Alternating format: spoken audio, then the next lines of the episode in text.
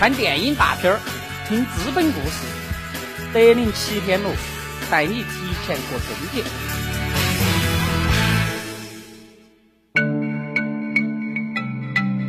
有一天，医院突然送来一个风韵犹存的少妇。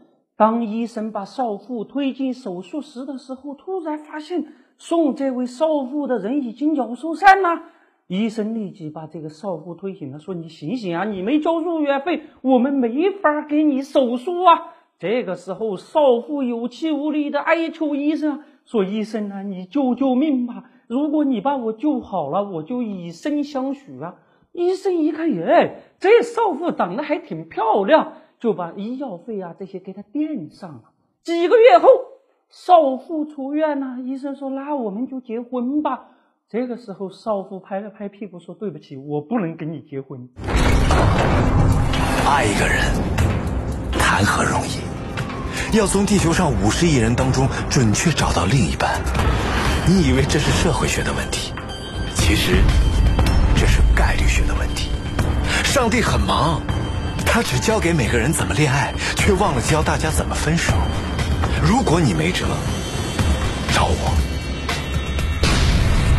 绿城地产的老板宋卫平，二零一四年的分手那搞的是一地鸡毛啊！二零一四年五月，房市低迷，绿城资金链紧张，活命要紧啊！就在这个时候。北方土豪孙宏斌提着五十亿的彩礼上门啊！宋卫平那小心脏是砰砰直跳啊！握住孙宏斌的小手，很是激动。双方还来了一段温情告白，要做对方的天使。孙宏斌是谁呀？地产枭雄啊！一进入绿城，那三下五除二房子就卖出去了。二零一四年前十月，绿城就销售了五百八十亿以上的房子呀！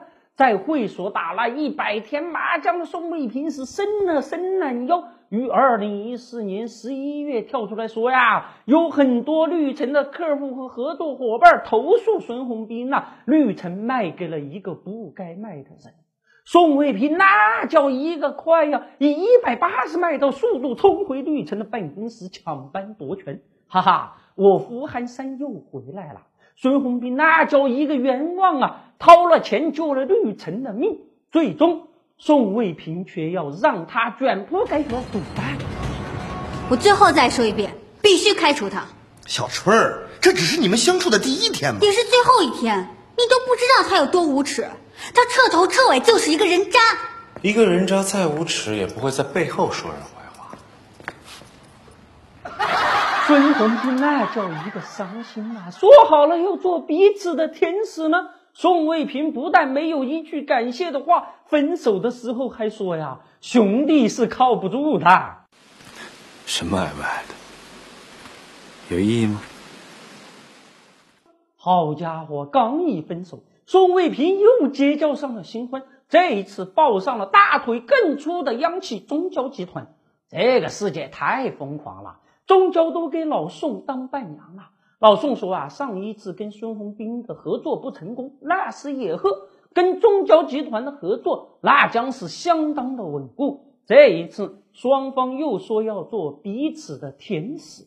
节操呢？在中国商场，节操只是利益的遮羞布。一旦双方利益发生冲突，那大家就开始裸奔了。在中国商场，诚信。都被像宋卫平这样的人吃掉了。牵手的甜蜜是短暂的，分手的痛苦才是永恒的。这就是我们人类的宿命。我们还有一个微信公众号平台“德林社”。如果还想了解有趣、好玩、听得懂的经济学，那就在微信里搜文字“德林社”或者拼音“德林社”，点击关注即可。记住，不是德云社，是德林社，别设错了哟。